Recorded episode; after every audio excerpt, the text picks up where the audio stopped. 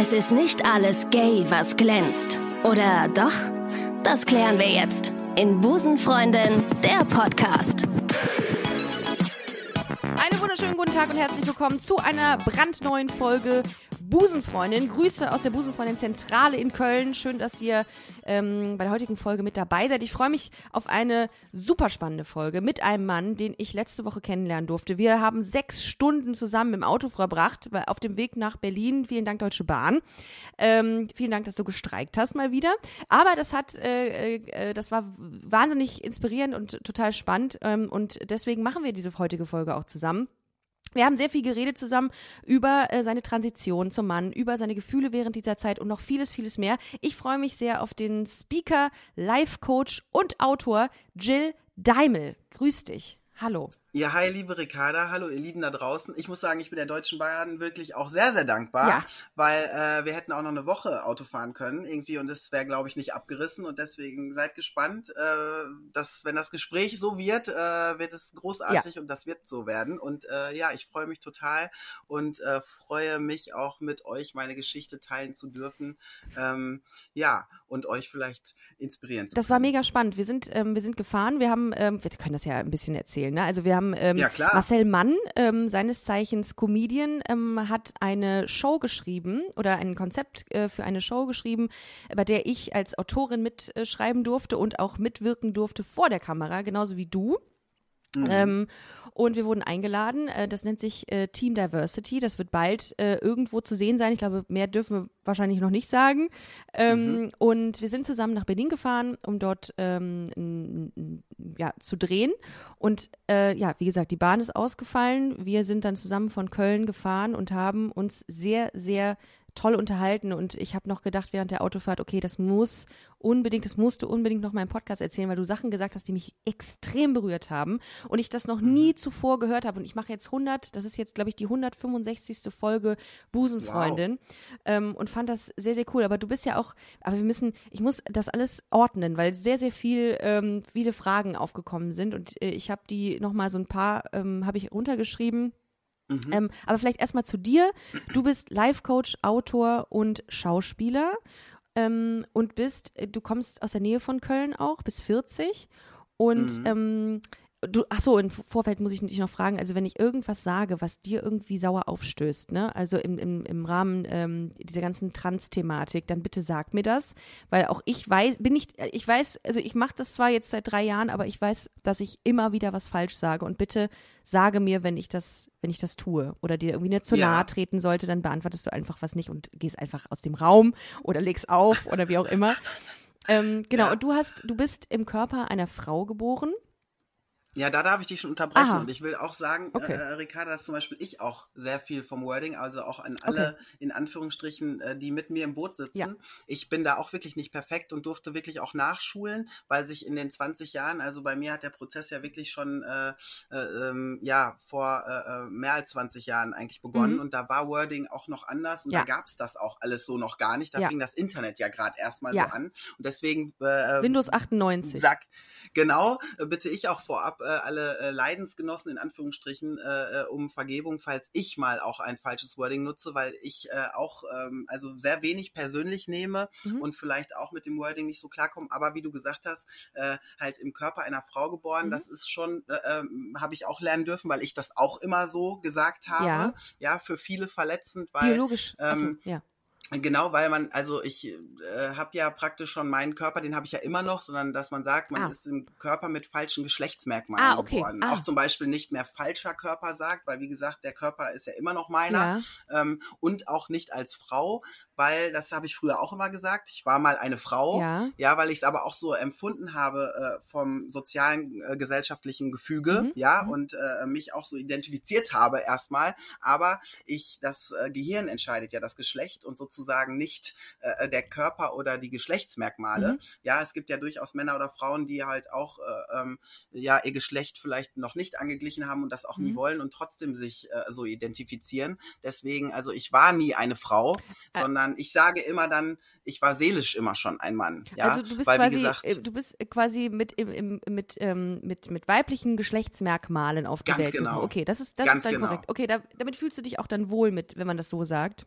Also wie gesagt, ich fühle mich auch wohl mit, du warst mal eine Frau, mm, okay. ja, oder äh, du hattest den falschen Körper, weil ich so empfunden habe. Okay. Aber ich weiß, dass genau das Wording für viele, die das jetzt vielleicht auch äh, hören und äh, ähm, ja jünger sind und äh, dieses Wording von Anfang an äh, gewohnt mm. sind und kennen. Ich vergleiche das immer so ein bisschen mit. Früher war ja auch äh, der Begriff, sage ich jetzt mal, ne, äh, nicht schwarz, sondern das N-Wort mm. und ähm, dass äh, das einfach ähm, so ähnlich für viele äh, äh, ist. Dann ja. vielleicht, wenn man sagt, der falsche Körper, dass das so verletzend für viele wie das N-Wort oder sonst irgendwas anderes mhm. äh, in anderen Gefügen sein ja. kann. Also aber mich, deswegen Ricarda, du kannst mich wirklich okay. auch alles fragen, ja, weil genau, entweder beantworte ich nicht, ja. aber das gab es noch okay. nie, dass ich was nicht beantworte. Ja, und das habe. ist ja auch, ähm, das ist ja auch, glaube ich, ganz gut, dass sich äh, so diese Semantik auch ähm, ändert und mit äh, der Zeit auch entwickelt. Darum ähm, ist das auch, ich finde es sehr spannend zu sehen, dass du, ähm, dass du mit, mit, mit, so, mit so keinem Wording irgendwie durch diese Zeit gegangen bist. Und jetzt hat sich äh, das wahrscheinlich echt extrem verändert, dass man auch sehr sensibel an das ganze Thema rangeht. Ja. Ähm, aber wir fangen ein bisschen äh, früher an. Ähm, mhm. Wann hast du, äh, das ist ja wahrscheinlich echt eine Frage, die dir jeder Mensch stellt, oder? Wann hast du ähm, wann hast du gem nicht gemerkt, aber wie, wie fühltest du dich, als du merktest, okay, irgendwas ist aus dem Gleichgewicht bei mir? Also ähm, man erwartet von mir gesellschaftlich, dass ich mich verhalte wie ein Junge, aber ich fühle mich gar nicht so. Nee, äh, ungefähr, Entschuldigung, ich, wie, ein, wie ein Mädchen, aber ich fühle mich gar ja. nicht so. Wann war das und wie, was hast du da gefühlt in der Zeit? Ja, also wie gesagt, genau das ist eine Frage, die ich aber auch total verstehen kann und die ich auch retroperspektiv einfach viel besser beantworten kann als dann in der Situation. Also jetzt im Nachhinein ähm, fing das wirklich an, äh, wo ich auch bewusst vielleicht noch Erinnerungen dran habe, als ich so gedacht habe, so mit drei, vier, wo man dann so auch bewusst vielleicht anfängt zu denken oder halt auch ne, sich ausdrücken kann, dass halt so Kindergartenzeit, wo man ja noch von den Eltern oder äh, ne, äh, hauptsächlich von meiner Mutter damals ähm, halt dann auch Kleidung natürlich angezogen bekommt und ähm, ja, die Äußerlichkeiten halt noch nicht selbstbestimmt mhm. äh, so richtig ablaufen, dass ich mich halt dran erinnere, dass ähm, dann, also ähm, auch wenn ich jetzt als Mann lange Haare liebe zum Beispiel, auch wenn ich gerade keine habe, aber es noch damals ja typisch so eher war, Mädchen haben lange Haare, Jungs haben kurze Haare. Ja. Ich hatte äh, lange Locken und äh, dass ich, als ich dann wirklich auch morgens immer gebürstet wurde, einfach echt auch heulen musste und dachte so, ich will keine langen Haare haben und das, als ich das ausdrucken konnte, halt auch äh, ähm, eingefordert habe und das aber auch für meine Eltern sage ich jetzt mal, okay war oder dass ich dann halt auch einfach keine Kleider tragen äh, äh, wollte, obwohl ich jetzt zum Beispiel auch, das ist auch so spannend, sagen würde, ey, ich hätte durchaus Bock auf einen Rock oder sowas, mhm. ne? Aber damals halt einfach äh, eine Hose wollte und äh, ja, keine vielleicht irgendwie äh, Slipper-Schüchen so für Mädchen, sondern einfach dann so Turnschuhe und das, was jetzt klischeehaft wirklich eher äh, äußerlich auch einem Jungen entsprach. Ne? Aber Oder das halt hatte ich auch, beispielsweise ja. auch. Also als Kind habe ich mich immer mhm. super gerne, bin ich auf Bäume geklettert, habe so mhm. so Dinge gemacht. Meine Eltern haben, äh, haben immer gedacht, wie, wie kann es sein, dass, äh, dass dieses Kind äh, sich ständig die Knie aufschlägt. Mit, ähm, mhm, ja. Äh, ich war, ich bin so, habe so viele Dinge gemacht, weil die cooler waren in, äh, in meinem Empfinden mit Jungs. Ähm, ja oder war das, hatten deine Eltern da schon irgendeine Vermutung, dass es, dass es hieß, oh, das ist aber irgendwie jetzt, das ist zu viel dieser, äh, dieser Haltung? Oder hatten nee. die irgendwie, oder war das, war das, war denen das egal? Nee, das war wirklich auch, das war echt okay. Ja. Also ich habe halt eine ältere Schwester, die halt, sag ich jetzt mal, hört sich immer so doof an, ich setze es in Anführungsstriche, aber ganz normal war, ne, mhm. ne, die total dieses typische Mädchenklischee äh, äh, erfüllt hat. Mhm. Und ähm, ich glaube, ähm, also auch wenn ich mein Einschulungsfoto sehe, da sieht man halt äußerlich, würde keiner denken, das ist jetzt ein Mädchen, sondern da würde man denken, da ist ein kleiner Junge eingeschult. Ah, ja? Okay. Ähm, also dass meine Eltern das schon äh, wirklich toleriert haben und auch ich damals im Kindergarten schon schon ähm, immer Jungs als Freunde hatte. haben sie es toleriert oder akzeptiert? Also haben sie es geduldet, weil ähm, sie es eigentlich scheiße fanden oder haben sie es vollkommen, war das für sie vollkommen okay?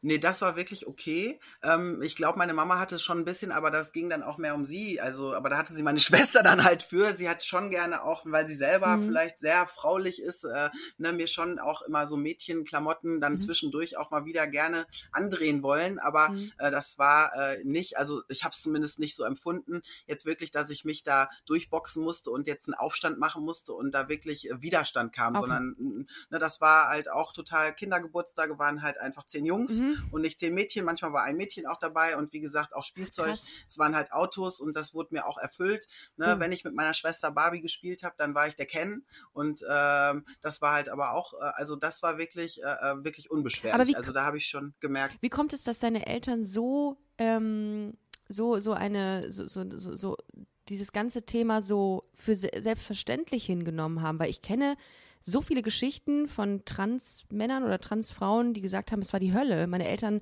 waren so enttäuscht auf der ganzen Linie und deine haben es so schön, also es hört sich total harmonisch an gerade. Mhm. Ähm, sind die mhm. auch irgendwie sehr ähm, ja, offen mit dem Thema umgegangen, schon früher bei ihren Eltern?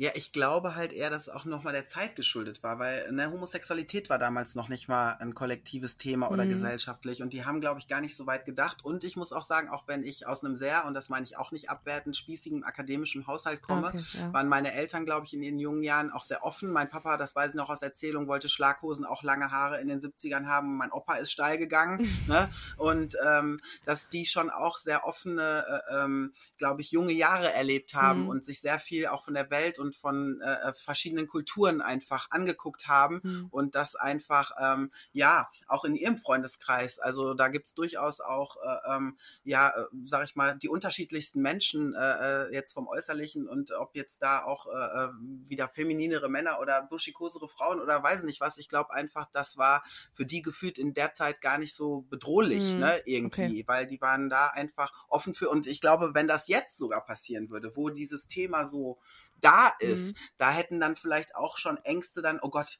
passiert meinem Kind das auch, ne? Aber das war gar nicht in deren Gedankengut jetzt so, dass das schon was auf Homosexualität hinweisen könnte oder jetzt auf Transsexualität, mhm. weißt du, sondern das war einfach erstmal, das spielt ja auch in den jungen Jahren Sexualität noch nicht so die Rolle, ja, sondern das kommt dann in der Pubertät, wo sie dann schon auch an ihre Grenzen kam. Ja. Das kommt dann eher so ein bisschen später, wo ich schon auch oh. Widerstand spüren durfte, ne? okay. ne? der auch, wie gesagt, nicht äh, äh, übergriffig, richtig zerstörerisch war, aber schon, dass ich gemerkt habe, sie hätten es schon doch gerne anders. Was, also das kommt noch. Aber was, aber, aber was war der Unterschied? Also was hast du gemacht, dass deine Eltern so ähm, dann sich so ein bisschen aufgelehnt haben gegen, gegen deinen Wunsch, ähm, ein anderes Geschlecht zu haben? Oder haben ja, es war dann noch nicht mal das andere Geschlecht, sondern als es dann halt so äh, ähm, ist, und das haben wir auch in unserem Gespräch gehabt, mhm. das hast du ja auch erlebt, so wenn dann auch dann kurz vor der Pubertät oder in der Pubertät dann so halt, sag ich mal, äh, äh auch es dann um Partnerschaften mhm. geht, um das erste Mal willst du mit mir gehen, ja, nein, vielleicht, so, dass ähm, bei mir halt äh, das ausblieb ja, ja. und äh, dass äh, ich ganz wundervolle Freunde auch hatte und meine Mama mir dann auch immer versucht hat zu sagen, ja, der Matthias oder jetzt hier der Simon oder wer auch immer, oh. äh, das sind doch so nette Jungs mhm. und sowas, ne? Also äh, ist da nicht mal die Überlegung und äh, da hatte ich, wie gesagt, aber auch noch nicht darüber gesprochen mit meinen Eltern, dass ich mich halt auch zu Frauen hingezogen fühle, mhm. äh, sondern das habe ich noch sehr für mich behalten und ähm, Also um es ja, zu definieren, also wenn man dich jetzt einordnen müsste in so eine Schublade, wärst du, ähm, wärst du lesbisch gewesen quasi. Genau, okay. Genau, mhm. das habe ich aber, das ist auch so spannend, schon irgendwie doch innerlich gemerkt, dass mir das auch schwer fiel zu sagen, ich bin lesbisch, sondern ich habe es immer artikuliert in, ich äh, äh, stehe auf Frauen oder ich ja. verliebe mich in Frauen, Viel dann als ich darüber gesprochen Find habe, weil ähm, irgendwie ich gemerkt habe, das ist es irgendwie, also das fühlte sich doch auch irgendwie nicht so deckungsgleich an, weil wie gesagt, ich habe das noch nicht ausdrücken können, aber ich irgendwie schon mich auf der Reihe äh, äh der Jungs so, also ne, gefühlt habe und dann irgendwie auch mich ja nicht homosexuell ah, gefühlt uh, habe. Ja, ja. also äh, deswegen das, äh, genau, aber äh, als das dann so kam und das krasser, hat auch aber, meine Schwester. Aber krasser ja. Struggle, ne? Also ich meine, allein wenn man, wenn man seine Homos oder seine, seine Sexualität anzweifelt, wie ich damals, ne, dass ich gesagt habe, mhm. irgendwie ist das hier alles irgendwie komisch. Äh, ich finde einfach keinen Partner in der Zeit, in der ich zwischen, keine Ahnung, 14 und 17, glaube ich, war ich wirklich immer alleine.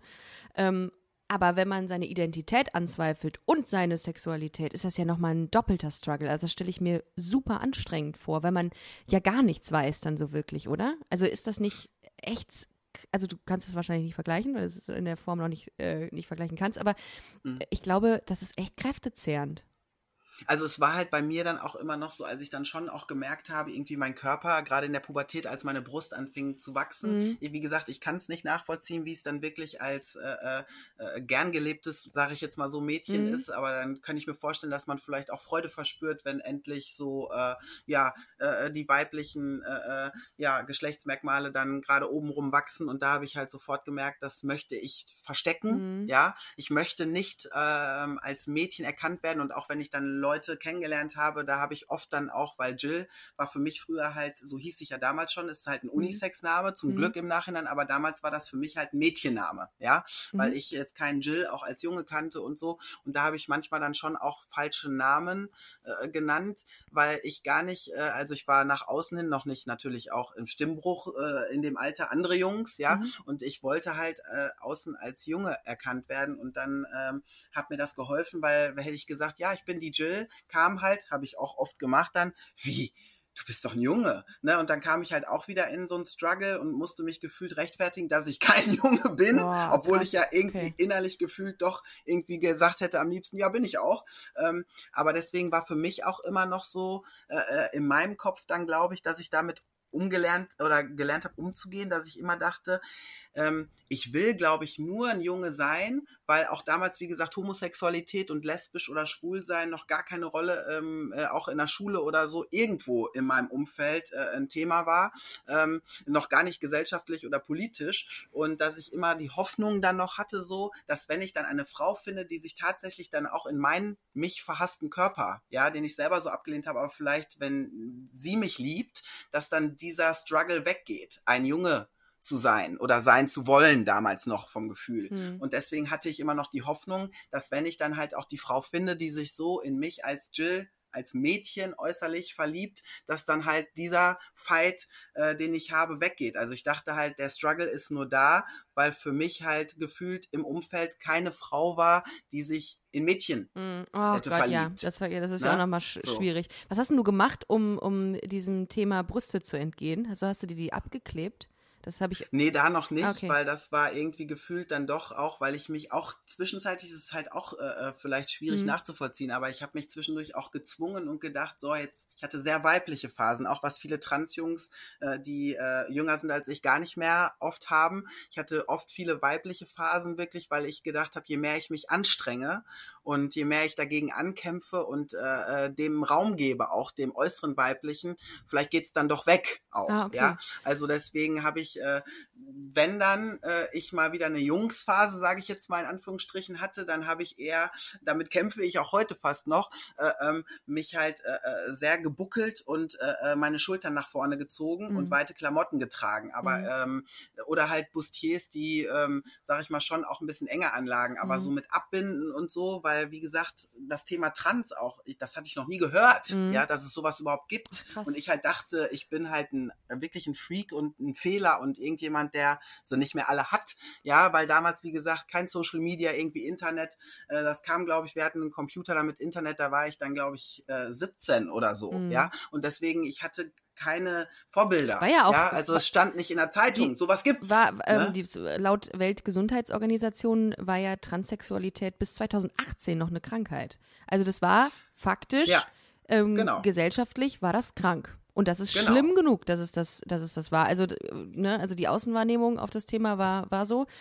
Ähm, ach so, ich habe nämlich äh, vor einiger Zeit auch mal eine Dokumentation gesehen über eben einen, äh, einen Transmann, der sich immer seine, seine Brüste ab, abgeklebt hat und auch sich äh, Socken ähm, in die Unterhose gesteckt hat, einfach um, mhm. um so dem männlichen Bild nach außen zu, äh, zu entsprechen. Das hast du. Also das kam auch, ah, okay. aber das kam, wie gesagt, dann wirklich bei mir halt, sag ich mal so, wo ich mich dann auch wirklich entschieden habe, schon innerlich und mhm. sowas, dann auch mich dem hinzugeben. Ah, okay. ne? Also solange okay. es noch praktisch bei mir so war, dass ich dachte, also auch gar nicht wusste ja. genau, was ist und dass es sowas gibt, mhm. ähm, da habe ich dann noch äh, ähm, nicht auf sowas zurückgegriffen, weil das hatte ich auch, ich, auf die Idee bin ich gar nicht gekommen, so ja, du kannst dir das ja auch abbinden oder so. Mhm. Ne? Äh, also ähm, ja. Du, hast, du hast eben von den Mädchenphasen und von den Jungsphasen erzählt, die du hattest. Mhm. Wie war das denn, als du so eine Mädchenphase hattest? Was hast du, hast, du hast dich ja dann im Spiegel mal gesehen. Was, was hast du empfunden mhm. in dem Moment, wenn du dich so gesehen hast, als in so einer weiblichen Phase? Ja, das war irgendwie, also ich fand mich schon auch attraktiv, mhm. ja, das kann man so nicht sagen, aber es war halt dann so gefühlt, also wie du jetzt vielleicht auch, also ich bin halt auch ein Karnevalsmensch, ne, mhm, und schön, ich habe mich schon immer gerne verkleidet, ja. ja. Ähm, und das ist, glaube ich, so, wenn du dich jetzt so als äh, Mann verkleidest und auch in den Spiegel guckst und dann so denkst, so, boah, ja, geil. Ne? Ricardo, Ricardo, Ricardo, Ricardo mit Schnuppi. Also mit, ne, so, genau. mit, mit so einem Schnurrbart. Ja. Habe ich schon mal genau, gemacht. Fand dann, ich gar nicht so schlecht ne? eigentlich, ja. Genau, ja. genau. Und dass ich schon halt auch dachte so, ja, also ähm, das äh, geht schon. Also ich muss mhm. sagen, ich habe dann auch ähm, die Phasen manchmal, das hört sich so, also das fühlte sich auch schizophren an und hört sich vielleicht auch ein bisschen paradox an, aber als ich dann so auch in die Disco gegangen bin, sag ich mal, dann so mit 15, 16, wo das dann auch so anfing und einfach klar war, Mädchen kommen da schon auch eher rein als Jungs. so, ja.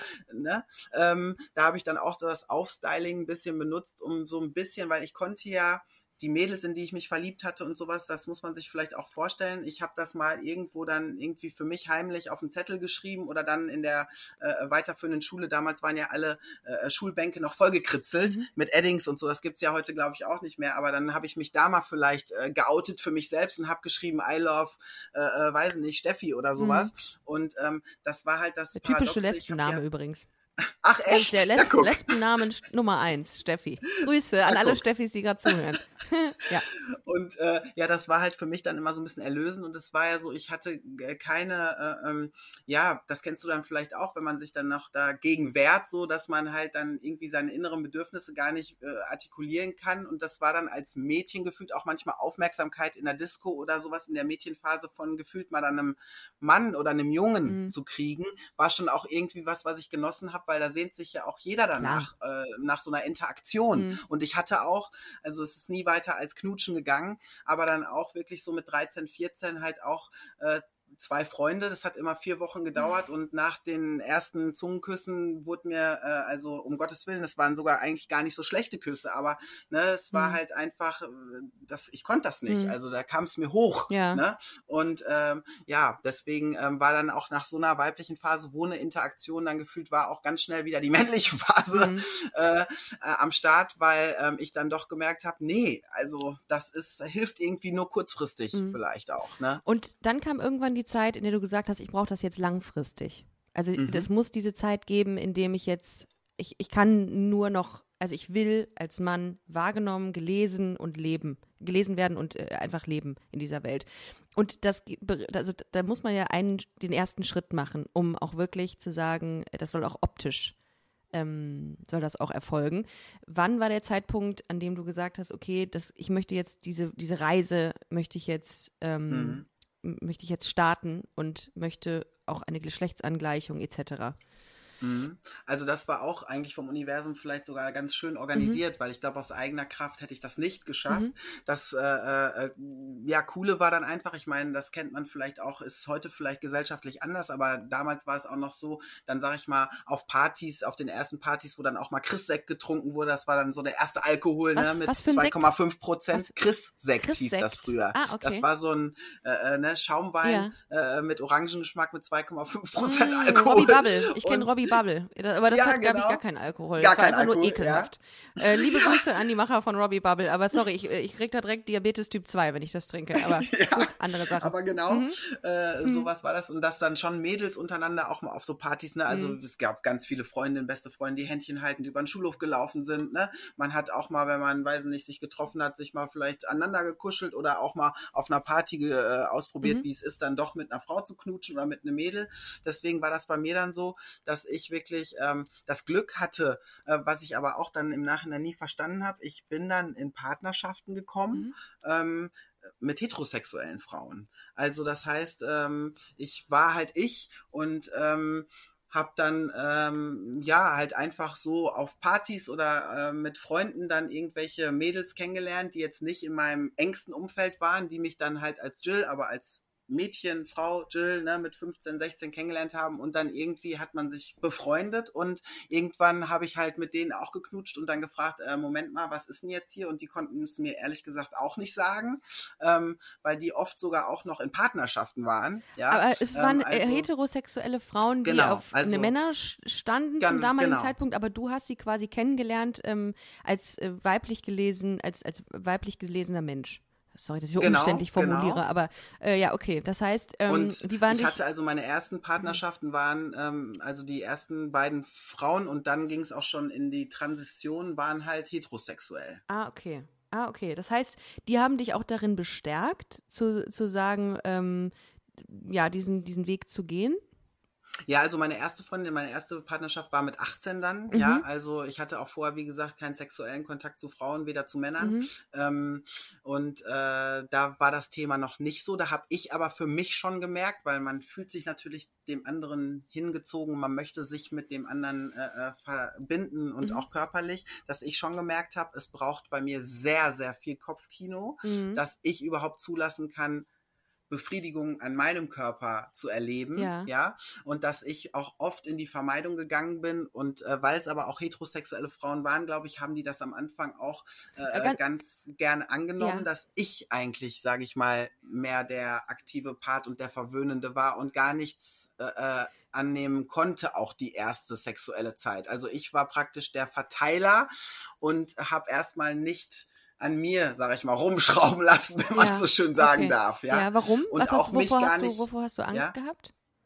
Ich hatte gar nicht richtig Angst, sondern es war einfach für mich, weil ich meinen Körper für mich ja, ähm, und da hatten wir auch im Auto drüber mhm. gesprochen, wie absurd eigentlich, ja, weil ich diesen Körper äh, meiner Partnerin verehrt habe, mhm. ja, ähm, ich habe aber meinen Körper so unangenehm empfunden, dass ich wirklich manchmal auch schon in dem Alter mit äh, äh Unterwäsche duschen gegangen bin, weil ich es nicht mehr im Spiegel sehen konnte mhm. und wie gesagt, selbst Selbstbefriedigung, großes Kopfkino brauchte, dass ich mich selber mit mir äh, sexuell äh, auseinandersetzen konnte, Krass. war schon. Überwindung, ja. ja, und dass deswegen, ähm, ja, es einfach einfach für mich gar nicht äh, auch um die andere Person ging, sondern ich konnte mich mir nicht zumuten und deswegen noch schwerer natürlich irgendwie Nimm, gefühlt anderen. einer anderen Person. Ah, ne? Also schon mein T-Shirt auszuziehen mit mir alleine, ja. wie gesagt, Boah. war, da muss ich Krass. manchmal jetzt auch ein bisschen schlucken, ja. weil es echt schon so entfernt ist und es war und deswegen ähm, ja, es war einfach nicht auszuhalten. Also hast ähm, du das auch so kommuniziert? Also hast du das deiner Partnerin damals gesagt, dass du mit,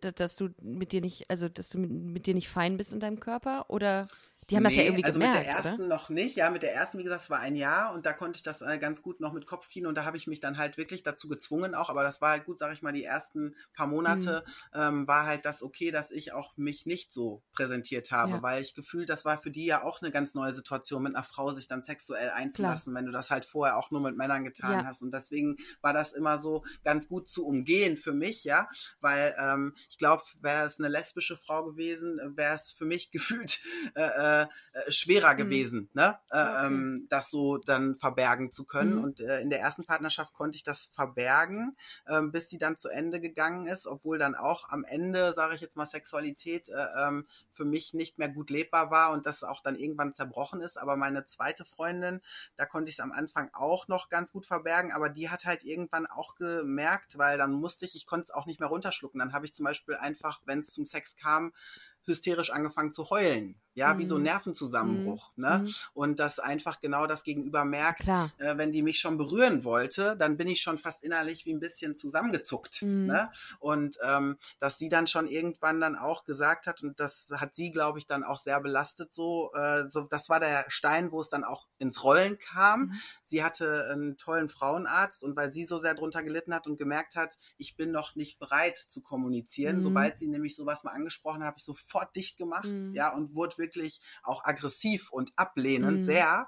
Und äh, weil das, wie gesagt, meine tiefste Wunde war und ich immer noch wollte, dass das doch irgendwann nur ein böser Albtraum mhm. ist und doch vielleicht weggeht morgen früh. Ähm, und dann hat sie mir gesagt, Jill, das kann ich nicht mehr. Ich habe mit meinem Frauenarzt darüber gesprochen, dass ich glaube, du bist damals halt noch, wie gesagt, so hat sie es artikuliert, im falschen Körper. Und mhm. ich würde dir gern helfen. Boah, und ich bin steil gegangen, wie sie sich rausnehmen kann, ja. äh, über meine Situation mit jemandem zu sprechen. Und es so klar gesagt, ja, zu definieren, ne? Ich glaube, das tut ja, richtig weh, genau. das genau. so, ähm, so, so klar ähm, gesagt zu bekommen, was denn eigentlich genau los ist, weil du wusstest ja, du kannst es ja wahrscheinlich noch nie auf den Punkt bringen können oder nee. wollen, ne? Wollen, okay, ja, ja, da, da nicht wollen, da okay. wusste ich es dann schon, mhm. ne? Da war, wie gesagt, da war ich halt dann 20. Aber was war dir halt unangenehm? Mit, warum hast du es nicht woll warum hast du es nicht gewollt? Weil du Weil Angst, ich dachte, ja. diesen Weg überstehe ich nicht. Weil okay. ich dachte, du bist eine okay. Schande für deine Familie, mhm. du ähm, musst auswandern, äh, äh, im schlimmsten Fall, weiß nicht, wirst verstoßen. Ähm, das war für mich einfach nicht lebbar. Mhm. Und dann noch auch, äh, da hatte ich mich ja im Internet schon informiert, das war damals wirklich toll, äh, dass es da schon so erste Leitfäden gab. Mhm. Ja, also Transmann e.V., liebe Grüße an Chris und Jonas, mhm. war meine erste Seite, die mir da sehr, sehr geholfen hat, ähm, weil da so stand, okay, das kommt psychologisch auf dich zu, das kommt äh, äh, bürokratisch auf dich zu und dann kommt erstmal der ganze medizinische Aufwand und schon an dem äh, psychologischen und bürokratischen dachte ich schon, geht nicht. No-Go äh, überstehe ja, man, nicht. Man liest das nicht. ja, man liest das ja und, ähm, und, und man, man, man kriegt doch auch wahnsinnig Panik dann, ne? Weil das ja auch so, das wird ja wahrscheinlich auch sehr klar definiert, was das, was das alles bedeutet, wenn man ähm, eine Geschlechtsangleichung braucht, wenn man sich auf diese Reise begibt. Ich muss das immer so sagen, ich sage immer Reise, weil es ja wirklich auch ein sehr ja. langer Prozess ist.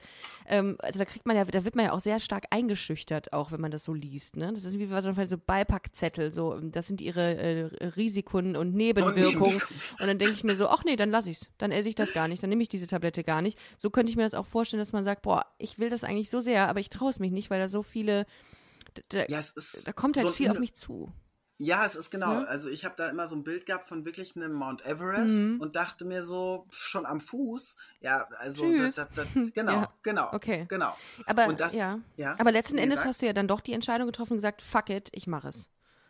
Ja, äh, das war halt immer auch Step für Step, mhm. weil ich habe wirklich in der Zeit auch sehr viel Todessehnsucht gehabt, mhm. Ähm, muss ich sagen, ähm, weil ich halt auch noch den Wunsch hatte, Schauspielerei zu machen, vorher sogar Musical und dann auch erlebt habe, dass ich in dem Körper, den ich hatte, äh, da nicht, äh, äh, ähm, ja, einfach meine berufliche Erfüllung nochmal finde, weil ich bin dann mhm. zu Castings auf Schauspielschulen, äh, auf erstmal Musicalschulen gegangen und na, ne, ich bin halt 1,83 groß, auch schon damals und habe Schuhgröße 44 und äh, die meisten Männer, die sich auch für tänzerische Sachen oder sowas entscheiden, sind halt jetzt auch äh, oft nicht größer zumindest als 1,80, ja, mhm. oder sehr selten und die Mädels 1,60 oder so und da wurde mir dann halt auch ganz klar äh, ähm, offeriert, dass ich sehr viel Talent habe und sehr viel Potenzial in mir steckt, aber aufgrund meiner Körperlichkeit einfach dieser Job für mich nicht in Frage kommt, weil man muss austauschbar wow. sein, ja? ja.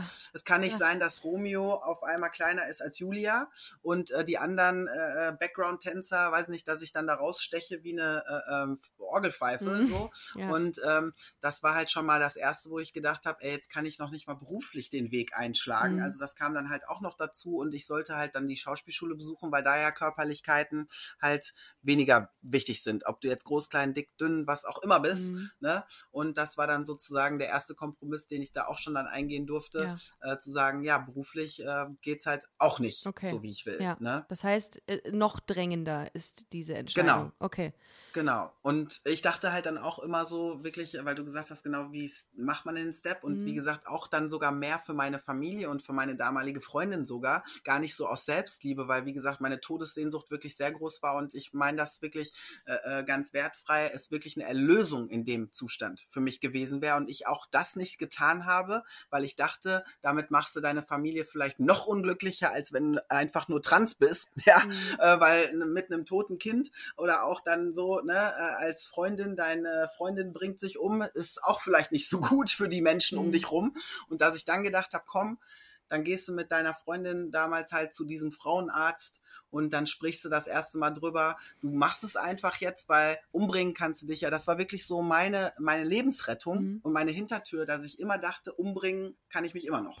Alter ja? Falter. Boah, das ist, das, also das, das haben wir, haben wir im Auto schon, hast du mir das erzählt. Und ich bin ja, mich hat das wirklich umgehauen, als du das gesagt hast. Ähm, auch das, äh, als ich dich fragte, ähm, hast du keine Angst vor den, ne, vor diesen, den Folgen? Oder hattest du, ne, wenn man das so liest, mhm. was dann passieren kann bei so ähm, Operationen und Angleichungen, dann hast du gesagt, mir wäre es auch, ähm, es wäre okay gewesen, wenn ich dabei irgendwie gestorben wäre.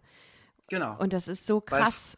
Weil, ja, also, ja, der Weg, also vorher, ich habe wirklich ja alles probiert, ja, es mir mhm. weg zu therapieren selbst ja. und das und das. Und ich gemerkt habe, so bin ich nicht in der Lage, ein Leben zu verbringen. Ja. Und deswegen wäre okay. alles, was danach rausgekommen wäre, ob der Penis mir wieder abgefallen wäre, wie gesagt, oder keine Ahnung was, alles wäre nur näher dran gewesen oder ein Versuch gewesen, mhm. äh, ähm, es besser äh, äh, äh, hinzubekommen. Ich kann, ich kann, also ich, ich ähm, finde das ganz großartig, dass du das so detailliert erzählst. Ich kann es mir null vorstellen, wie stark ein Bedürfnis sein muss, dass man sagt, ähm, ich, ich gehe das Risiko ein, dass ich sterbe. Und äh, weißt du, und dann ist es, also das habe ich dir auch im Auto gesagt, ich, ich gönne es dir von allen Herzen, die es auf dieser Welt gibt, dass du das heute leben kannst, weil wie, wie, wie groß muss dieser Wunsch sein? Und das fand ich so beeindruckend, dass du dann gesagt hast, okay, dann mache ich's, dann mache ich diesen Step. Und äh, wie war das? Ähm, wie war die, die, es gibt ja, du hast ja ein paar Operationen hinter dir. Was hast du als erstes? Was ist das erste gewesen, was da passiert ist auf dem Weg?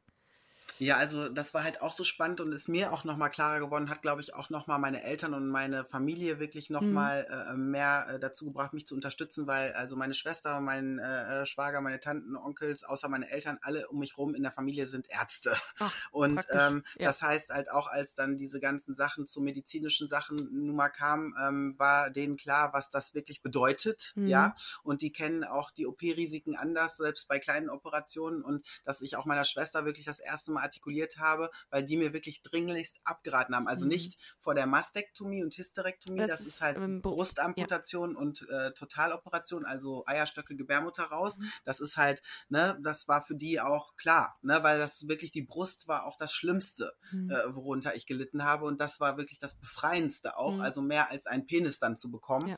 Und äh, dass die gesagt haben, Jill, das ist doch alles auch gut, dann bist du äußerlich als Mann erkennbar und ne, du fühlst dich wohler, aber als es dann um die äh, äh, Penis-OP ging, mit den ganzen Risiken, da hat wirklich meine Schwester auch gesagt, Jill, also ob's da, ne, wir reden ja hier jetzt unter uns und auch offen, mhm. ne, dann äh, Umschnalldildos oder was mhm. es da mhm. alles gibt, ähm, dann kannst du nicht darauf zurückgreifen, mhm. ähm, weil ähm, du kannst wirklich genau sterben, also und äh, es wäre uns ein Bedürfnis, dass wir dich noch lange haben mhm. und dann habe ich halt meiner Schwester das erste Mal das auch artikuliert und gesagt habe, Sina, weil ich natürlich auch die mit meinen Todessehnsüchten nicht behelligt habe. Das habe ich auch nur mit mir ausgemacht. Ich okay. habe niemandem gesagt, ich möchte gerne lieber tot sein ja. oder dass sie sich noch mehr Sorgen machen, als dann eh schon mhm. in der ganzen Sache. Und ähm, da war es halt auch so, dass ich gedacht habe, aber sonst versteht es wirklich keiner, wie ich mich fühle. Absolut. Vielleicht muss ich da jetzt auch ein bisschen weinen, aber dass ich echt von meiner Schwester saß mhm. und gesagt habe, Sina, alles dann sterbe ich, es ist erlösend für mich. Mhm. Ja,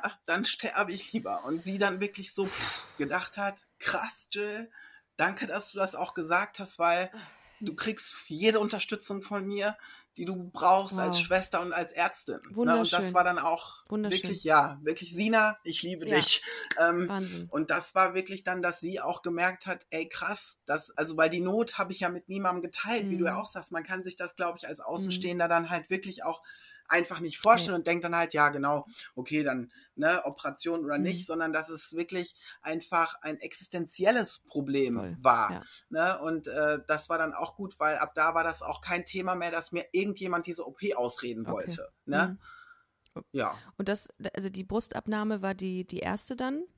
Genau, mit äh, gleichzeitig schon äh, auch Gebärmutter- und Eierstocksentfernung. Okay, und du bist aufgewacht aus der Operation, also aus der Narkose. Wie kannst du dich an die ersten Sachen ja. erinnern, die du gefühlt hast?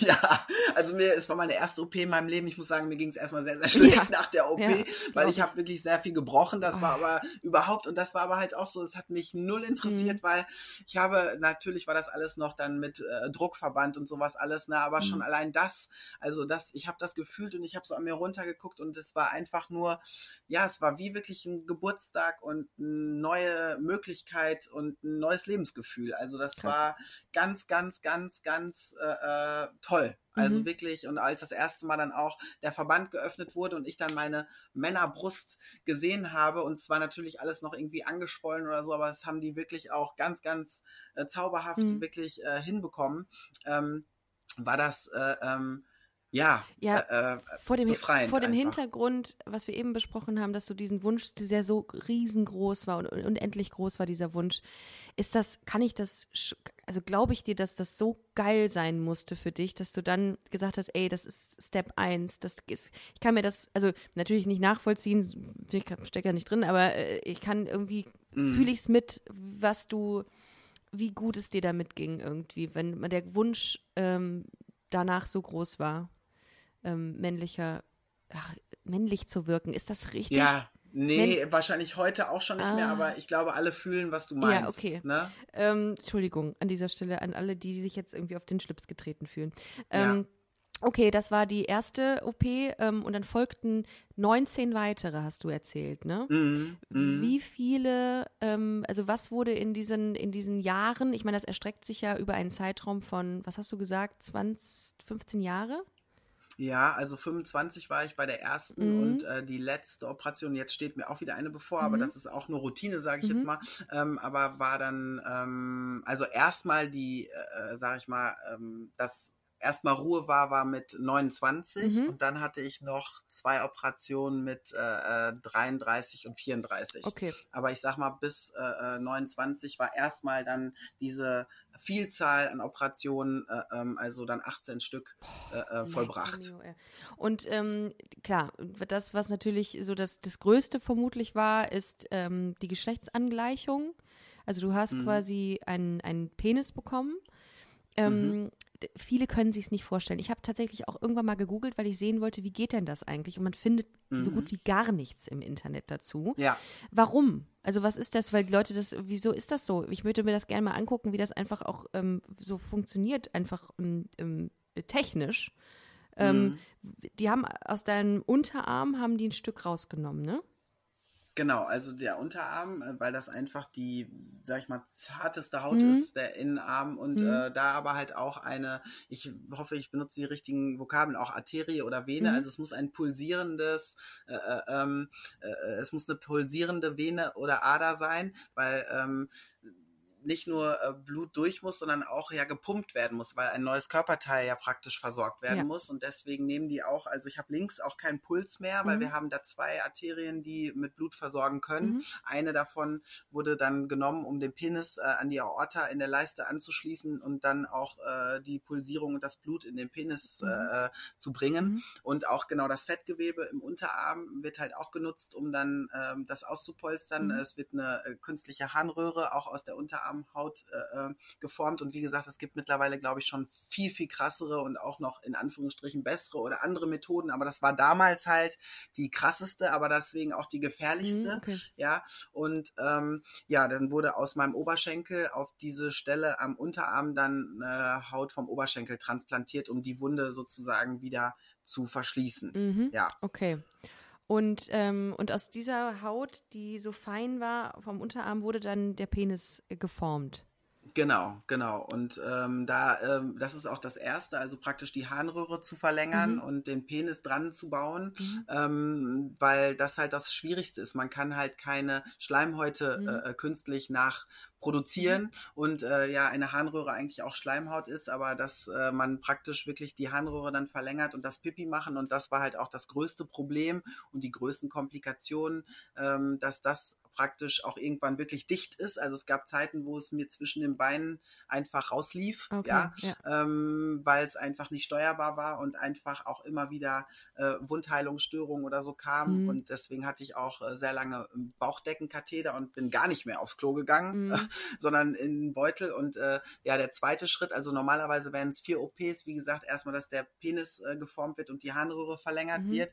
Dann ist äh, von den OPs äh, die zweite, dass dann aus den äußeren Schamlippen äh, durch Silikonimplantate sozusagen die Hoden gedehnt und geformt werden. Ja. Ähm, und das alles, also wie gesagt, die Scheide wird natürlich auch verschlossen. Mhm. Also ähm, das wird alles zugenäht und ähm, wird alles schon mal vorpräpariert. Mhm. Und äh, dann ähm, die nächste OP, also jetzt bei mir, ne, das ist bei anderen, wie gesagt, vielleicht anders, äh, war dann das wirklich eine äh, äh ja, Penisprothese, mhm. nennt man das, ähm, auch äh, ins System verlegt wird. Also es ist nichts Äußeres. Viele denken immer, ne, wenn ich von Penispumpe mhm. oder äh, Prothese spreche, das ist irgendwas Äußeres, was man sich draufsetzt. Nee, mhm. es werden, das kriegen halt auch Männer, die Krebs oder mhm. Impotenz einfach so haben, mhm. äh, äh, eingebaut. Das ist nicht nur speziell für Trans äh, erfunden worden oder so, mhm. sondern einfach dann genutzt worden aus der Medizin. Da kriegt man unechte Schwellkörper. Im Unterleib wird so ein kleines Flüssigkeitsreservoir äh, versenkt, mhm. äh, wo halt äh, Flüssigkeit drin ist, die man dann auf Druck, das wird dann auch in den rechten oder wenn man Linkshänder ist, in den linken Hodensack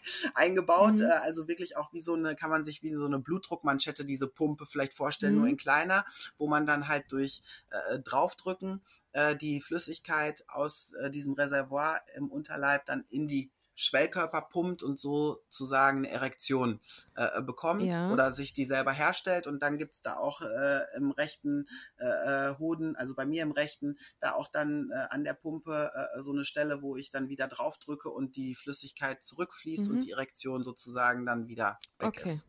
Ach krass. Ja, ja. Ähm, okay. Das äh, heißt, ähm, und das, das wurde alles quasi an, in einer Op Operation quasi ähm, ähm, ah, eingebaut, hört sich auch immer so doof an, wie so eine Kfz-Werkstatt. Aber äh, ja, wurde, ja so. wurde op so an äh, operiert. Wie sieht denn das aus, wenn man, wann hast du das erste Mal auf deinen, ähm, auf deinen no neuen Penis geguckt und was hast du dabei empfunden? Ja, das war halt so, weil äh, die erste Operation, wie gesagt, ist dann schon sehr schwierig. Du darfst dann auch, also du liegst auf der Intensivstation und du bist da einfach auch, das darf noch nicht mal eine Bettdecke auf deinem Unterleib liegen. Also liegst dann unter so einem Gestell und äh, bist halt auch die ganze Zeit überwacht und es wird erstmal überwacht, ob der überhaupt anwächst oder auch das Blutkreislaufsystem das annimmt. Also jede Stunde kommt jemand und hat dann so äh, ein Gerät auf mein äh, bestes Stück äh, mhm. oder nicht bestes Stück ist falsch, aber auf äh, den kleinen neuen Daimel äh, gelegt, um zu gucken, ob der halt versorgt wird. Mhm. Und ähm, deswegen war der erste Blick, der wurde dann auch an meinen Oberschenkel, damit der halt nicht äh, bewegt werden kann, äh, festgenäht. Mhm. Also der wurde äh, mit der Spitze an meinen Oberschenkel genäht, dass der halt wirklich auch in der Position bleibt und nicht irgendwie Ach, äh, äh ja das Risiko besteht, weil dass der vielleicht äh, ja Bewegt abreißt, was weiß ich, oder ne, verrutscht Ach, irgendwie. Krass. Ähm, und deswegen habe ich nur äh, liegend und total immer eingepackt, auch in Bandagen und sowas dann halt, äh, äh, ja, weil jeder weiß, die innere Haut des Oberarms ist vielleicht auch ein bisschen heller als im Intimbereich, mhm. so grundsätzlich. Und dann habe ich eigentlich erstmal gefühlt auf eine, äh, weil es ja auch alles noch vernäht war und auch, wie gesagt, noch keine Eichel- und Glanzplastik mhm. erfolgte. Mhm. Also das kommt auch alles später, sah es ehrlich gesagt am Anfang sehr befremdlich aus, wie so eine kleine weiße Wurst, mhm. ja. ähm, die da halt einfach jetzt so irgendwie untenrum irgendwie ein bisschen an meinem Oberschenkel kuschelt mhm. und äh, hatte gefühlt noch nichts, also ich hatte auch kein Gefühl drin, mhm. ne? also auch wenn das äh, verarztet wurde, das mhm. war noch nicht nervlich zusammen angewachsen, auch glaube ich in meinem Gehirn noch nicht so richtig angekommen. Also erstmal war es gefühlt sehr befremdlich und äh, ähm, ja, nicht so das wie bei der Brust, ne, dieses Aha-Erlebnis, oh krass, willkommen in meinem Leben. Mhm da bist du endlich. Ja. Das war äh, äh, eher noch ein bisschen schwierig. Wie lange hat der Heilungsprozess gedauert, bis du also, also, du hast eben gesagt, dass der an den Oberschenkel angenäht wurde. Der wurde dann ja auch wieder entnäht, also abgetrennt davon. Wann erfolgte Ja, das, das, war aber auch wirklich, also das waren wirklich nur so zwei, drei Stiche, also nicht komplett angenäht. Ah, so ne? einfach also nur für die Haltung. So vorstellen, genau, genau, an der Spitze sozusagen wurde mhm. der da ein bisschen festgenäht, fixiert mit so wirklich ein, zwei Stichen, das halt einfach wirklich nicht, da jetzt vielleicht, wenn ich mal auch nachts mich vielleicht irgendwie unvorsichtig, ich konnte ja. mich zwar nicht drehen, aber mal bewegt hätte, oh. dass ich da was gefährdet hätte oder so, ne? Ja. Also, das war halt auch, glaube ich, das krasseste Psyche psychisch. Mhm. Du gehst als kerngesunder Mensch ins Krankenhaus mhm. und du bist auf einmal äh, echt äh, aus dem Leben geschossen. Also mhm. Also ich konnte ja weder aufstehen, vier, fünf Wochen lang. Es war damals halt alles vielleicht noch, ich weiß nicht, ob es heute alles schon ein bisschen medizinisch besser auch ist, aber ne, ich durfte noch nicht mal sitzen oder sonst was. Äh, und als ich dann nach vier Wochen, glaube ich, das erste Mal aufgestanden bin, konnte ich mit Rollator gerade so äh, äh das Bett verlassen. So, das war halt auch psychisch, glaube ich, mhm, äh, ähm, halt jetzt anders als bei äh, der Brust. Äh, mhm. Äh, ähm, und bei den Eierstöcken, da war ich nach fünf Tagen aus dem Krankenhaus raus und war eine Woche zu Hause und konnte wieder arbeiten gehen. So, Aber ne? hattest du das Gefühl, dass es ist alles wert, durchgehend? Ja, weil, also zwischendurch habe ich schon gedacht, oh Gott, wie wird das? Mhm. Aber wie gesagt, das Hintertürchen gab es ja noch. Ne? Ja. Und es war trotzdem, ähm, äh, äh, also besser trotzdem, weil man wusste, man ist jetzt auf dem Weg, als in diesem, ich stecke fest und es gibt keine äh, äh Abzweigung, die irgendwie äh, für mich möglich ist, mhm. sondern es war einfach, es war äh, äh, ähm, ja Bewegung drin, okay. sagen wir es mal. Ne? Ja. Und ähm, aber trotzdem, ja, dass ich zwischendurch dann auch dachte, so, boah, dann war halt auch, wie gesagt, dann war er nicht richtig durchblutet. Dann fing halt diese ganzen Komplikationen an. Auch damals bei meiner Brust, die Narbe ist wieder aufgegangen, weil ich das Nahtmaterial nicht vertragen habe. Mhm. Mir ist die linke Brustwarze abgestorben. Also mhm. es waren halt immer so wieder Dinge, die dann beim Heilungsprozess kamen, wo ich schon echt dachte, auch zwischendurch, lieber Gott, Weißt du, man sucht mhm. ja dann auch so, man denkt ja, man wird vielleicht für was bestraft, was mhm. man getan hat oder so, dass ich schon echt so dachte, jetzt gehe ich diesen Weg und jetzt läuft das alles auch wieder nicht reibungslos. Okay. Aber halt diese ganze jahrelange mit mir Auseinandersetzerei jetzt im Nachhinein war das größte Geschenk, was ich bekommen konnte, mhm. weil ich mich so lange mit mir befassen musste, ohne mich ablenken zu können durch irgendeine äußere Kacke, ja, dass ich wirklich jeden dunklen Raum und jeden depressiven Part in Jill angucken musste, mhm. ja, und keine andere Wahl hatte, dass ich jetzt im Nachhinein denke, danke, dass es wirklich auch nicht in vier Operationen alles gut war, mhm. weil äh, selbst nach 20 Operationen, ähm, ne, das hatten wir auch schon das Gespräch und ich dachte, jetzt habe ich endlich mein Penis, alles ist ausgeheilt, jetzt geht das Leben ab, habe ich ja auch gemerkt. Oh nee, so einfach geht's dann doch nicht. Ja. Ne, also das war alles jetzt im Nachhinein, aber in der Situation, ja, habe ich es auch nicht so weitblickend sehen können, habe ich schon oft gedacht, ich schaffe das nicht, ne? Mhm. Das schon, aber wie gesagt, es war trotzdem Bewegung drin und es war trotz dem ganzen kranken Sachen, äh, also Krankenhausaufenthalten, so besser als vorher in diesem Struggle ja. festzustecken und gar keine Tür zu haben. Und so, ne? wie lange hat es jetzt gedauert? Also was würdest du sagen, so von der Zeitachse her, bis du, ähm, bis das erstmal verheilt war und bis du, ähm, ja, äh, bist quasi 29 hast du gesagt, bis das, bis auch der, ähm, der, der Katheter nicht mehr da war? Ja, also mit 29 konnte ich, glaube ich, das erste Mal, wenn man es so sieht, äh, ähm, dann auch wieder darüber nachdenken. Oder es war vielleicht auch, was die Zeit ist manchmal so, vielleicht war es auch, äh, weil manche Operationen kamen danach, wo ich sogar schon auch Sex haben konnte. Also mhm. lassen wir, sagen wir mal so, weiß nicht, vielleicht 27,5, 28. Ne? Und du be begonnen, hat das, begonnen hat das mit 25. Das heißt, so um die, um die drei, vier Jahre hat es schon gedauert, bis du wieder ein, ähm, ja, sexuell aktiv werden konntest. Ja, also ne, die erste OP, das war dann schon noch ein bisschen Pause okay. dazwischen, weil Brust und, äh, sag ich mal, Unterleibsgeschichte war noch was anderes. Aber ja, es waren so zweieinhalb, drei Jahre, ähm, bis ich äh, darüber nachdenken konnte und auch, ähm, wie gesagt, es war auch klar für mich, dass ich bestimmt meinen Orgasmus verliere. Das war halt mhm. halt auch äh, sehr aufklärend und immer von den Ärzten, was ich verstehen kann, ja, mhm. immer sehr deutlich artikuliert, dass ich mir klar sein soll, dass wirklich auch ich vielleicht meine Orgasmusfähigkeit verliere und auch, wie gesagt, er mir abfallen könnte, aber ich halt gesagt habe, weil ne, ich konnte mich ja schlecht fast selber anfassen und der Orgasmus für mich wirklich auch ähm, so unwichtig geworden ist mhm. und das auch nicht das Ziel von Sexualität okay. bei ah, mir okay. mehr war. Ja. Und da bin ich auch so dankbar für, ja. weil ich wirklich vielleicht ähm, jetzt auch anders Sexualität leben kann, weil für mich die Befriedigung selber stattfand, wenn meine Freundin befriedigt war. Mhm. Ne? Okay. Und das ist halt auch was, glaube ich, was vielleicht vielen in den jungen Jahren noch gar nicht so bewusst ist, sondern dass es einem da vielleicht doch noch mehr um sich selbst geht. Ist das, weißt du? ist das, ähm, ist das nur das Risiko, dass dir die Orgasmusfähigkeit genommen ja. wird oder ist das in der Regel so? Nee, das ist wirklich ein Risiko. Ah, okay. Und damals, ich glaube, heute ist es bestimmt nicht mehr so groß. Mhm. Damals war es wirklich noch so 50-50. Okay.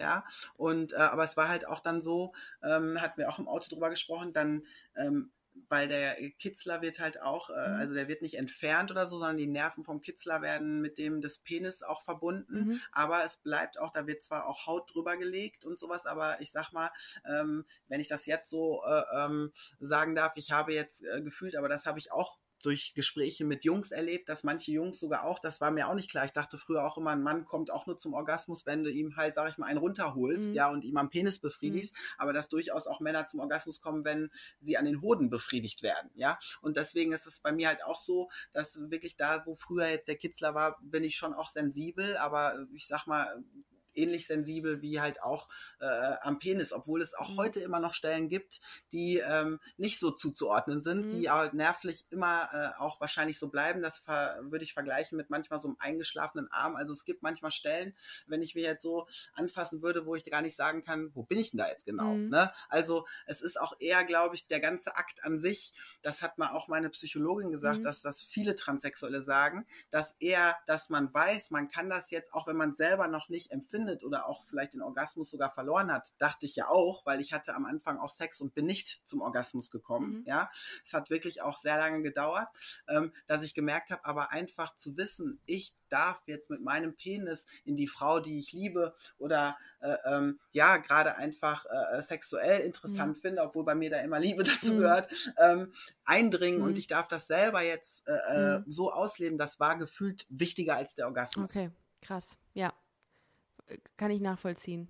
Ähm, also so nach dem, was ja, du jetzt nein, erzählt hast.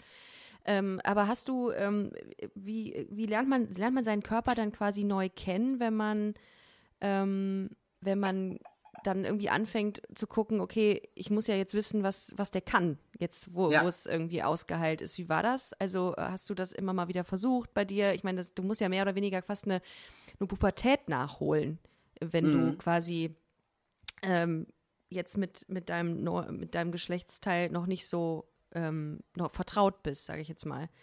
Wie war das? Nee, das ist auch bis heute so. Ne? Okay. Ne? Also ich kenne mich mit Frauenkörpern und auch mit meinem alten Frauenkörper äh, besser aus, den hatte ich ja auch länger, mhm. ja, als mit meinem Penis. Und das war am Anfang halt auch, wie gesagt, erstmal ist man vorsichtig, weil man halt wirklich, weil es so lange gedauert hat, auch ähm, bis es wirklich ausgeheilt war und auch wirklich dann, weil, wie gesagt, Wundheilung bei mir sehr schwierig war und mit den Nähten und so, dass ich wirklich auch gedacht habe, ich warte da lieber noch mal ein bisschen länger, bevor ich wirklich mich dran wage. Mhm. Und dann, ja, kennt man ja auch eigentlich nur, sag ich mal, Selbstbefriedigung auch nicht von sich selbst, genau, sondern einfach, wie man sich das vorstellt oder sich das dann in irgendwelchen Videos angucken kann. Also ich muss sagen, ich habe wirklich dann Selbstbefriedigung gegoogelt.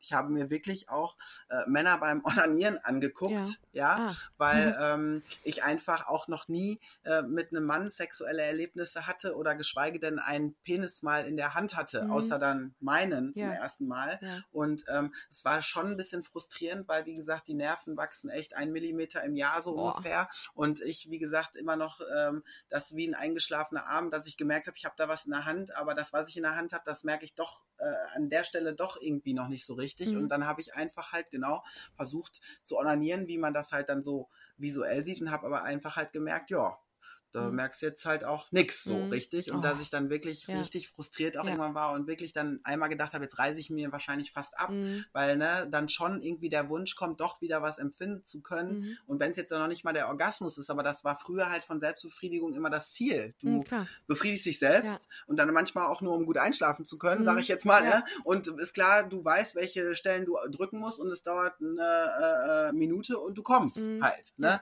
Und dann so, ja, man fühlt sich so ohnmächtig ohnmächtig und so nicht selbstbestimmbar mm, in der ja, äh, äh, ja. Sache. Ne? Ja. Und dann habe ich das auch gelassen. Also ich habe immer wieder dann schon, aber eher ein bisschen Massage betrieben, dass mm. ich mhm. dachte, ich rege vielleicht auch die Nerven an, mm. äh, zu wachsen. Und dann habe ich mich aber gewagt, halt auch mit äh, äh Frauen äh, sexuell dann wieder zu verkehren, weil ich mhm. war nicht mehr in einer Partnerschaft. Die ist halt da auch, muss man sagen, ein bisschen auf der Strecke geblieben und ein äh, bisschen in den ganzen Umständen auch schon dran zerbrochen, mhm. weil ich halt auch sehr depressiv war und wirklich äh, meine damalige Freundin, ähm, das ist ja immer so, die nächsten Menschen kriegen dann deine Schattenseiten ab, mhm. ähm, wirklich auch äh, ähm, gar nicht anders konnte, als irgendwann zu gehen, mhm. um es mal nett auszudrücken.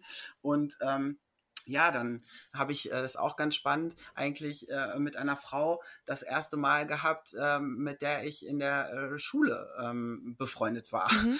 ähm, und wir uns irgendwann mal wieder getroffen haben dann und deswegen auch vielleicht weniger Hemmung hatte, weil ich hätte mir zu dem Zeitpunkt nicht vorstellen können, eine fremde Frau an mich ranzulassen, ja. weil äh, ähm, es schon irgendwie noch schwierig war, darüber zu reden auch für mhm. mich und äh, gefühlt wieder ein Outing mit sich gebracht hätte, Klar.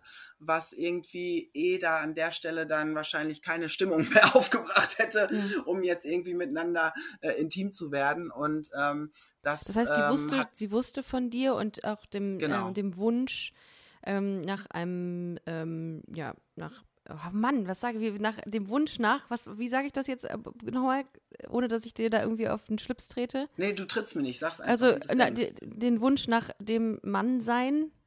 Ja, so. Ja. Ähm, und da, das hat dazu geführt, dass du sehr, ähm, sehr viel Vertrauen auch in dieser Frau. Ähm, ja, es war so, hattest. wir hatten eigentlich, also sie hat das, glaube ich, dann irgendwann auch mal mitbekommen, weil da gab es dann schon, wie mhm. hieß es nochmal damals, äh, nicht Facebook, was war da vorne? Äh, My, MySpace. Ja, MySpace, Oder aber noch StudiVZ. was StudiVZ, ja. genau. Ja. Über StudiVZ hat sie dann Fotos von mir gesehen und die war halt auch ausbildungstechnisch, glaube ich, sogar im Ausland. Also wir haben uns wirklich sieben oder acht Jahre gar nicht gesehen.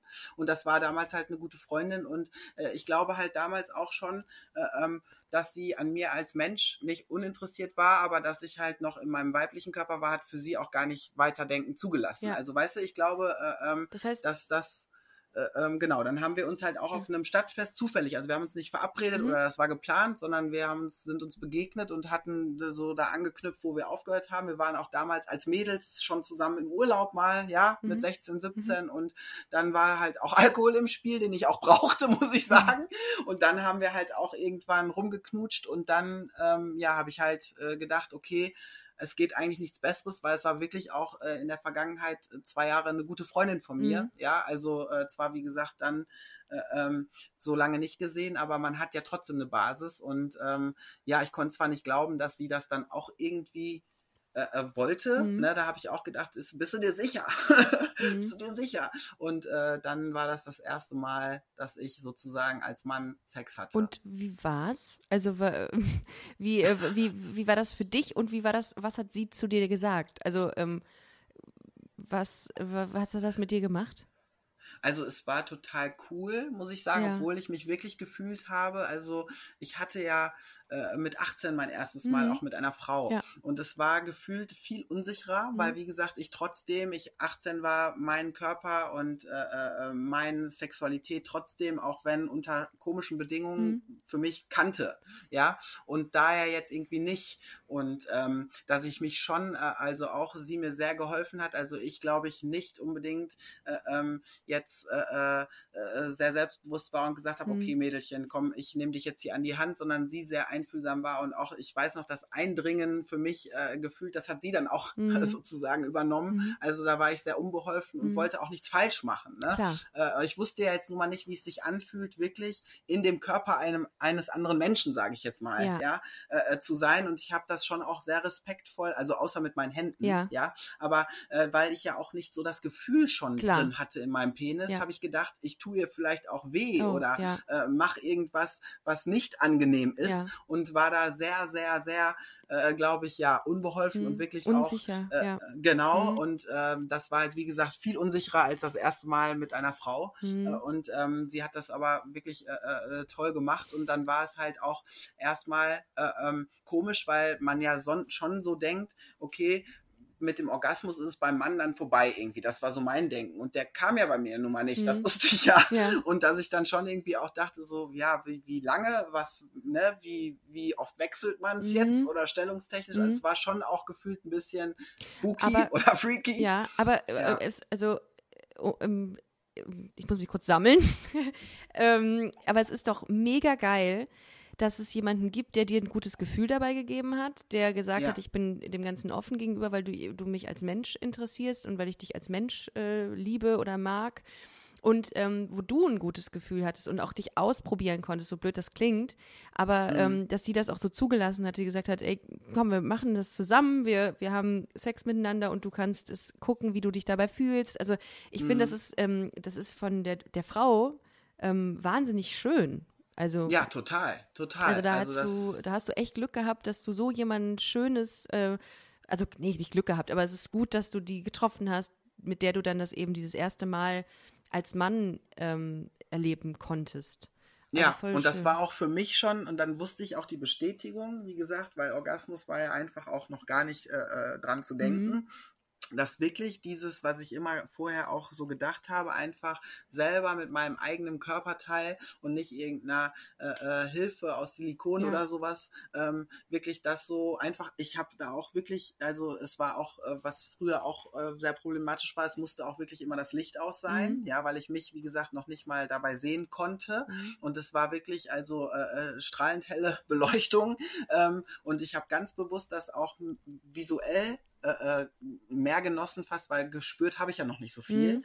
Ähm, und das war einfach für mich, das wirklich auch mir jetzt so anschauen zu können, also mich selber da so annehmen zu können und auch nicht nur an dem Körper der Frau so interessiert äh, zu sein, sondern wirklich auch endlich mein Körper und mich auch mal mit äh, äh, als wichtig und als ähm, ja vielleicht sogar auch durchaus erotisch mhm. ja annehmen zu können. Das war einfach das, was mich so geflasht hat, wirklich, mhm. dass ich gemerkt habe, ähm, ich darf hier jetzt auch eine Rolle spielen für mich selbst, weil mhm. für die andere Person habe ich schon immer eine Rolle gespielt, ja, auch als ich mich noch so unwohl gefühlt habe in meinem äh, vergangenen äh, äh Körper, ist jetzt mhm. vielleicht auch wieder falsch ausgedrückt, aber ähm, und deswegen das war so heilsam, dass ich gemerkt habe, so auch wenn ich wirklich jetzt nie wieder was spüren werde und der Orgasmus wirklich wegbleiben sollte, mhm. ähm, war das schon Befriedigung und einfach angenehm für mich genug, weil das vorher nicht möglich war, mhm. trotz Orgasmusfähigkeit, sage ja. ich jetzt mal. Und das war für mich wichtiger, als dann halt zu sagen, okay, ich komme jetzt und ähm, ich weiß die Knöpfe bei mir zu drücken. Mhm. Würdest du sagen, dass du mit deinem Körper inzwischen fein bist? Also, dass du sagst, ich nehme den so, wie er ist, ich liebe den so, wie er ist? Ähm, oder gibt es immer noch was, von dem, bei, bei dem du sagst, hm, weiß nicht, müsste ich nochmal überlegen?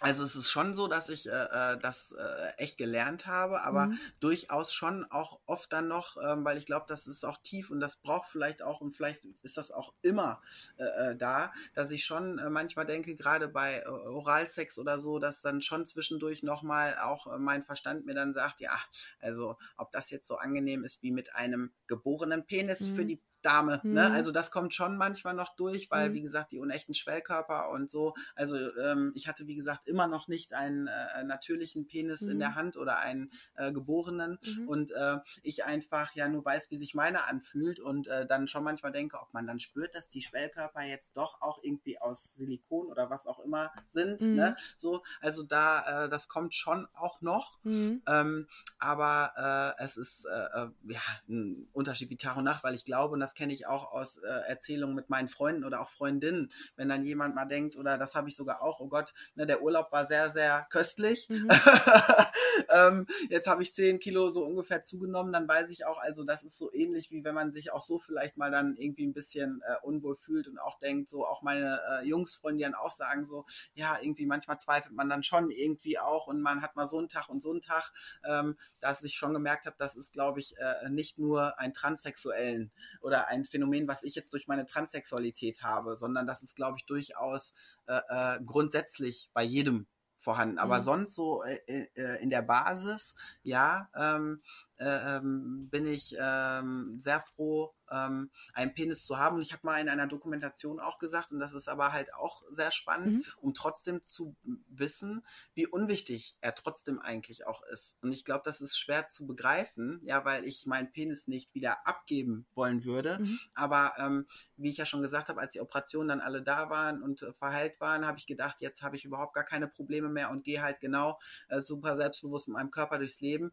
Mhm. Und nochmal so ein Loch auf mich wartete, weil meine Seele gefühlt noch gar nicht das alles so verarbeitet hatte ja, und ich. ich eigentlich nochmal in so einen Zweifel äh, geraten bin mit meinem dann neuen Körperteil, ob der denn dann jetzt wirklich so ist, und alle damit so umgehen können, wie ich mir das wünsche. Ne? Mhm. Ne? Also ähm, ja, also mittlerweile ähm, sind wir Freunde und das waren wir nach den Operationen sehr lange nicht. Okay. Also da waren wir noch sehr lange Gegner. Okay, Oder wow. ich besser mhm. gesagt Gegner gegen meinen Penis, er mhm. glaube ich nicht gegen mich. Aber das, ähm, das ist ja eigentlich auch ein relativ schönes Schlusswort, dass du und dein Penis jetzt Freunde seid. Ja. Ähm, ich finde das, was du erzählst, wahnsinnig inspirierend. Mich, mich nimmt das auch ein bisschen mit, muss ich sagen, weil ähm, ich, ich spüre immer so den, diesen Drang nach, nach ähm, nach Vollständigkeit irgendwie bei dir, dass du das ja. Gefühl hast, ich bin so, also beziehungsweise spürte ich, äh, spüre ich aus deinen Erzählungen heraus und ich kann das irgendwie, wie, ich mich, mich berührt das wahnsinnig, dass du, ähm, dass du diesen Schritt gegangen bist und, ähm, und auch heute ja, mit deinem Penis befreundet bist. Das ist äh, das, das Schönste, was man eigentlich, äh, glaube ich, äh, nach dieser ganzen Reise sagen kann, dass man angekommen ist vielleicht auch, also zu einem, mhm. Großteil. Und ich glaube, du inspirierst sehr viele Menschen, denen es ähnlich geht, die auch vielleicht ähm, ähm, trans sind, inspirierst du auch ähm, durchzuhalten. Was würdest du denn Leuten, ähm, jungen Menschen sagen, die sagen, ey, ich bin mit mir nicht so fein, äh, ich bin trans, ähm, ich will auch diesen Schritt gehen. Ähm, wie machst du den Mut? Was sagst du denen? Also ich muss im Nachhinein sagen, dass ich es als Riesengeschenk und fast wie ein Lottogewinn sehe, weil ich glaube, ganz viele Menschen äh, wünschen sich einmal, äh, wenn es auch nur körperlich ist oder sogar emotional, in die Rolle des gegenüberliegenden Geschlechtes oder äh, whatever zu schlüpfen und dass ich für die Sozialisation als Frau wirklich dankbar bin, weil äh, Mädchen um mich rum äh, äh, mich nie als Gefahr gesehen haben, noch im Frauenkörper und ich äh, ähm, ja ein bisschen wie Tarzan unter Affen, ja, ähm, mhm. die tiefsten äh, äh, wirklich pubertären Ängste äh, ähm, und äh, Bedürfnisse der Frauen einfach kennenlernen durfte, weil ich gemerkt habe, sobald ein Freund von mir dann auch in unsere Mädelsrunde, sage ich jetzt mal, wo ich mit bei war, kam, wurde direkt anders gesprochen. Ja, mhm. also die Jungs um mich rum haben nicht diese Gespräche mit Frauen führen dürfen. Äh, ähm, und ich war immer bei Mädelsabenden dabei und dass äh, die Leute, also alle Trans-Menschen, äh, äh wirklich das äh, äh, sehen dürfen. Das werden sie erst im Nachhinein, glaube ich, auch so empfinden. Aber dass es wirklich ähm, ein Riesengeschenk ist, so ähm, beides kennenlernen zu dürfen und seht nicht das Endziel, weil da habe ich immer den Mut verloren, ne? dieser mhm. Berg, von dem wir vorhin ja. gesprochen haben, sondern auch, und wie gesagt, ich hoffe, es ist nicht bei allen die Todessehnsucht, mhm. ja, ähm, aber geht Schritt für Schritt und äh, ähm, immer Step für Step und guckt, oh ja, jetzt brauche ich wieder Zeit, um das erstmal zu verarbeiten mit den ganzen psychologischen Sachen und äh, ähm, weil Oft ist vielleicht eine Angst, äh, es ist nicht wieder rückkehrbar oder sonst was, aber ähm, macht es Schritt für Schritt und guckt bei jedem Schritt wieder, wie ihr euch fühlt und ob es äh, ähm, weitergehen soll oder halt auch nicht. Äh, ähm, ja, man darf wirklich nicht dieses so äh, äh, große Ziel vor Augen haben, sondern diese kleinen Etappen. Und psychische Begleitung würdest du auf jeden Fall auch sehen, ne? Also das ja, muss man auch. Ja. Wie gesagt, so, ich weiß okay. nicht, wie du schon gesagt hast, bis 2018 ist jetzt keine ja. Krankheit mehr, aber ich musste psychologische Begleitung okay. in Anspruch nehmen. Mhm. Ähm, aber ja, auf jeden Fall ähm, Kommunikation mit Gut, Menschen um Freunde. euch herum, weil ich glaube, ja. genau, weil das hat mir auch mehr geholfen als die Psychotherapie, mhm. muss ich sagen. Das war für mich Pflichtprogramm. Mhm. Ähm, und äh, ja, sprecht mit euren tiefsten Ängsten irgendwie äh, mit euren liebsten Menschen, mhm. weil ähm, ja, ich glaube, ähm, die tragen euch mit. Ja, ich glaube auch. Jill, vielen, vielen Dank für deine offenen Worte. Ähm, ja, wie gesagt, vielen, vielen Dank, dass du da warst und so offen geredet hast ähm, und ähm, uns deine Geschichte erzählt hast. Ähm, folgt, wie gesagt, Jill Daimel auf Instagram. Ähm, Folgt Busenfreundin, Busenfreundin-Podcast ähm, und schreibt uns, ähm, meldet euch, kontakt at busenfreundin-magazin, kann ich jedem ans Herz legen. Ähm, danke dir. Wir hören uns nächste Woche bei einer weiteren Folge Busenfreundin und damit verabschiede ich mich in die neue Woche. Jill, ich wünsche dir was. Und Danke. Darf ich noch kurz was sagen? Ja, selbstverständlich. Auch ein Abschlusswort, weil das ja. möchte ich auch mal sagen. Also ich weiß halt auch, ne, ähm, wie gesagt, ich wollte auch schon mal einen Podcast starten und sowas. Ich weiß, was das für ein Aufwand ist und ich möchte wirklich, da werde ich vielleicht auch jetzt ein bisschen emotional, wirklich von Herzen danke. Erstmal danke Deutsche Bahn für unsere Begegnung. Danke Marcel, das Projekt äh, und auch danke, dass du einfach das machst, was du machst. Oh, danke, das ähm, was das für ein Aufwand dahinter ist und dass du einfach nicht durch mich und meine Offenheit, sondern weil es den Busenfreunden den Podcast gibt, ähm, oh. kommt diese Message an und nicht, weil es mich gibt, sondern einfach auch, weil es dich gibt. Und auch weil es dich gibt. Ja, auch, ich, ich auch. fungiere als Medium, aber ich bin immer super ja. stolz darauf, wenn Leute ihre Geschichte erzählen, denn das ist das, was, glaube ich, wichtig ist. Wir müssen einfach mehr Geschichten und mehr, mehr, mehr, mehr Geschichten erzählen und mehr Menschen zeigen, die, ähm, die stark sind und was Tolles gemacht haben und, äh, und andere Menschen inspirieren und Mut machen. Also insofern, ja ich glaube, was, danke uns beiden. Danke uns beiden. Das ist ein gutes Abschlusswort. Vielen, vielen. Dank, Jill. Und äh, bis ganz bald. Ja, ciao. Tschüss.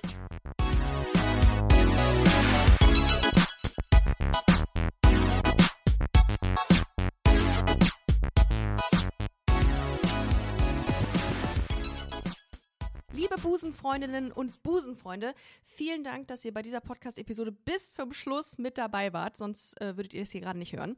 Ein großer Dank geht an unseren Partner Rausgegangen Köln. Das ist Kölns führende Plattform für Veranstaltungstipps. Alle Infos dazu findet ihr auf www.rausgegangen.de.